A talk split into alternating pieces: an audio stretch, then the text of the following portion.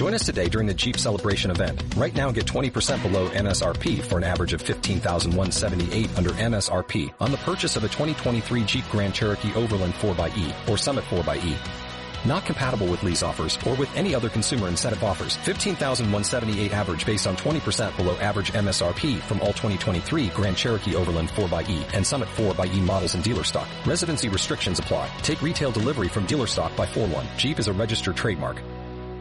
Hola emprendedores en la vida y bienvenidos a este episodio 130 del podcast Marketing Digital Día a Día, un espacio donde compartiré con vosotros las novedades diarias en cuanto a marketing digital aplicado a negocios. Hoy vamos a tratar dos temas principales. El primero, algunas preguntas que te debes hacer si quieres emprender y que debes tener en cuenta para saber si realmente es el correcto emprendimiento que quieres seguir. Y la segunda, hablaremos de la publicidad en Google o la publicidad en Facebook. ¿Qué es mejor y cuál te conviene más? Pero antes de entrar de lleno en el contenido, quiero recordaros eh, mi nueva lista VIP, donde si sois una pequeña o mediana empresa y queréis mejorar vuestros resultados utilizando canales digitales, en breve enviaré una información de gran valor. ¿Quieres recibirla gratuitamente? Suscríbete en juanmerodio.com barra VIP, te dejo el enlace en la descripción. Hoy es 9 de octubre de 2019 y mi nombre es Juan Merodio.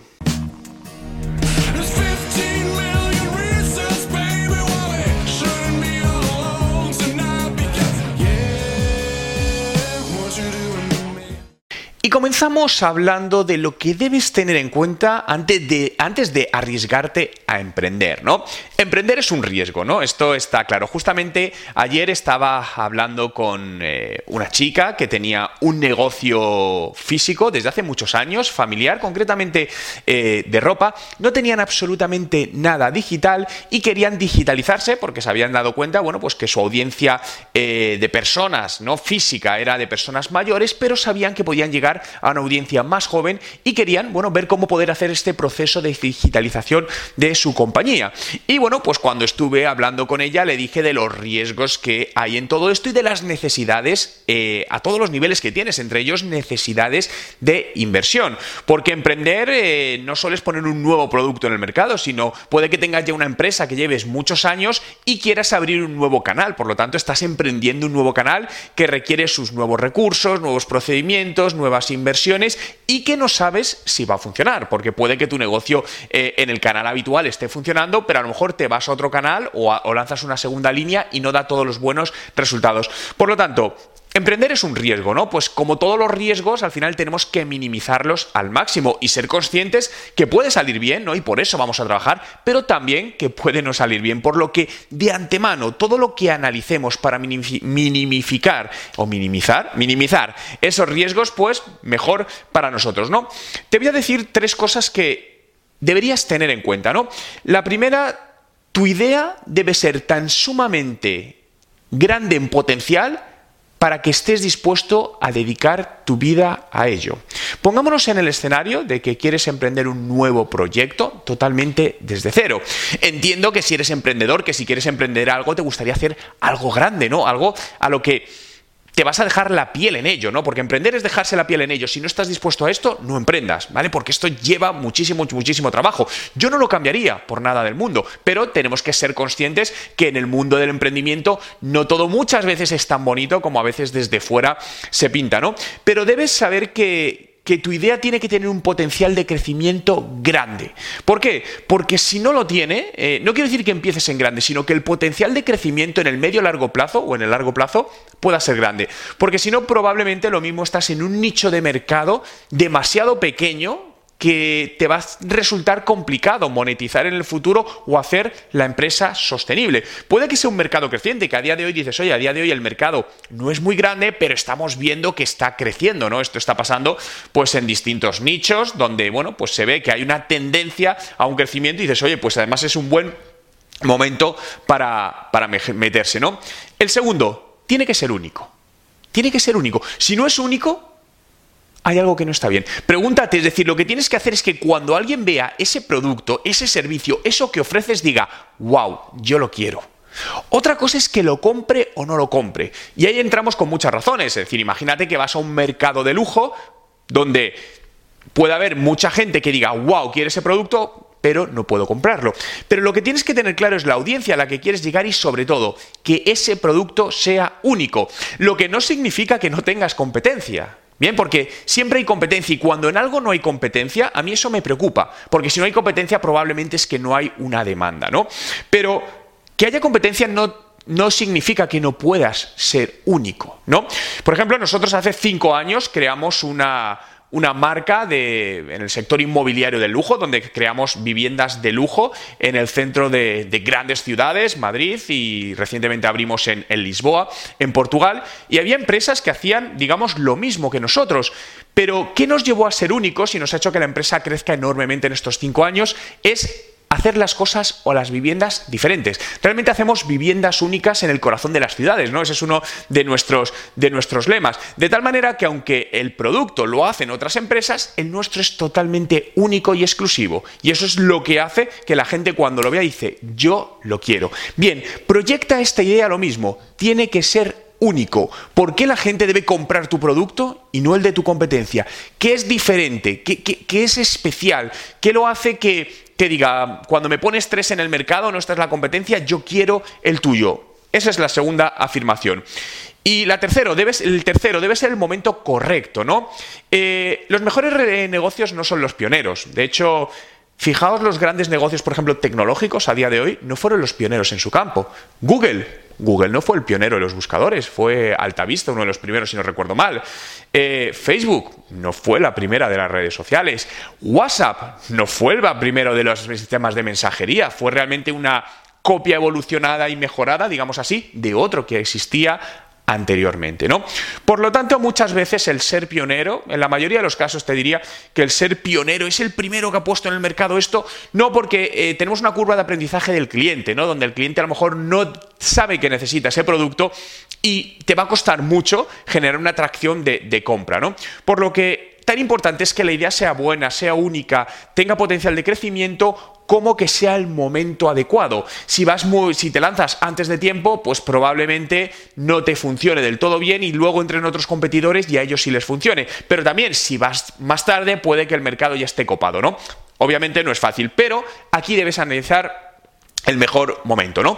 Con todo esto claro, lo siguiente, ten en cuenta que un negocio lo hacen las personas, por lo que debes construir un equipo buenísimo para tu negocio, ¿no? Y cuando hablo buenísimo, digo buenísimo para tu negocio. Y esto no es nada sencillo, esto es complicadísimo, porque no solo se trata de encontrar buenos profesionales, sino profesionales que estén alineados con tu filosofía del negocio, con tu manera de ver las cosas, que se comprometan con la misión que tu negocio percibe o persigue, perdonad. Y esto no es tan sencillo, es decir, porque una cosa es que alguien diga, "Sí, yo quiero ya, pero realmente está comprometido y esto luego se ve en el día a día. Y esto es algo clave. Lo he visto en muchísimos negocios que han triunfado enormemente y la clave era la implicación de todos los empleados, todas las personas que estaban inmersas en ese proyecto en creer en la filosofía que había detrás de todo este proyecto y hacia dónde iba a llegar, ¿no?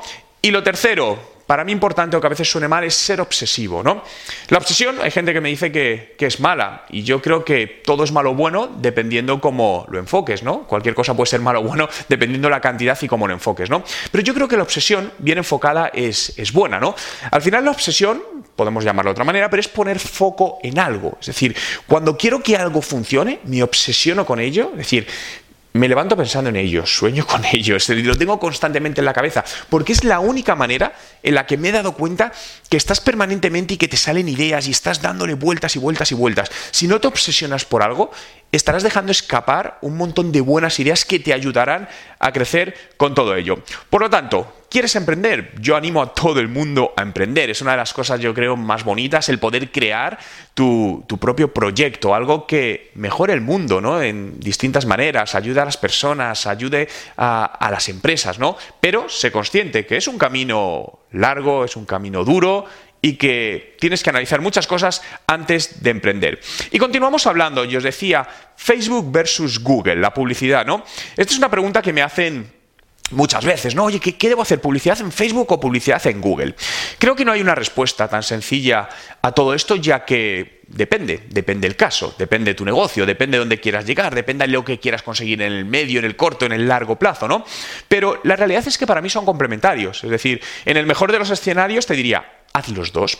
Fijaos, muchas veces cuando comparamos, ¿no? Hay medias que nos dicen el coste por clic en Facebook o en Google es de tanto, la conversión media es de tanto, pero vuelvo a lo mismo, son medias. Teóricamente estas medias dicen que el coste por clic en Google es más caro, bastante más caro, el coste aislado que el de Facebook, pero en cambio la conversión de Facebook, por ejemplo, es mucho más alta. Por lo que, claro, en este escenario dices, me voy a Facebook, no voy a hacer Google. Cuidado, te puedes estar equivocando, ¿no? Incluso son paralelos, es decir, uno puede mejorar los resultados del otro, ¿no? Ten en cuenta que Facebook también no es solo Facebook, es Instagram también. Ten en cuenta que Google no es solo Google, es también YouTube o la red de, la red de display, ¿no? De la publicidad que van poniendo en todo ello. Lo primero que te diría, ¿Qué quieres conseguir y qué presupuesto tienes? Porque también los costes por clic en Google, eh, hay clics que pueden estar, me invento, a un euro, pero hay clics que están a 100 euros.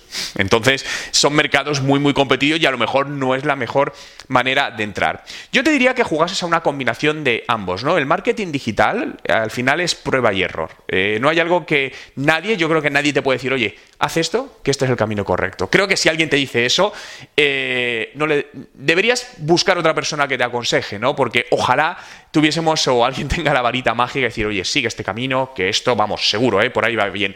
Al final lo que se trata es... Eh, fallar rápido y fallar barato y es lo que te va a llevar al éxito. Oye, vamos a buscar cómo podemos entrar por el canal de Facebook, Instagram, vamos a buscar cómo podemos entrar por el canal de Google, de YouTube, de Display, ir probando en función de nuestro objetivo, que puede ser marca, puede ser eh, conseguir datos de potenciales clientes, ¿no? Los leads, pueden ser conseguir ventas, cuál nos está funcionando mejor a nuestra audiencia, cuál nos convierte mejor, cuál nos da un coste de adquisición de cliente menor, cuál es el que nos genera una clientela de mejor calidad, porque a veces te pueden estar generando clientes pero no son de buena calidad son clientes muchas veces tóxicos, que pasan en algunos negocios, que es cierto que te compran, pero luego son clientes tóxicos porque son clientes problemáticos por distintas razones, ¿no?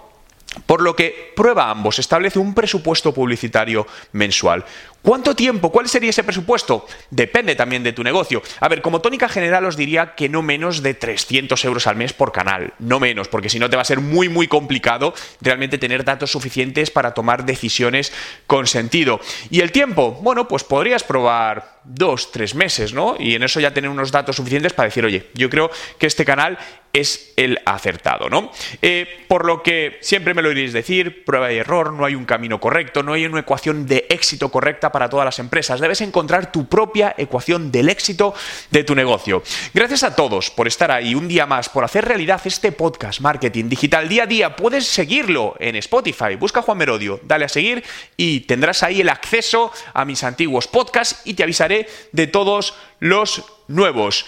Gracias por estar ahí, gracias por hacer realidad eh, este podcast. Visita mi web, juanmerodio.com y nos vemos mañana. Ah, por cierto, y antes de que te vayas, si quieres seguir aprendiendo, puedes acceder ahora con descuentos exclusivos a mis cursos, cursos de estrategia de marketing digital, de Instagram para los negocios, YouTube para los negocios y mi nuevo curso de WhatsApp Marketing con un 50% de descuento. ¿Dónde lo tienes? Abajo en la descripción del vídeo.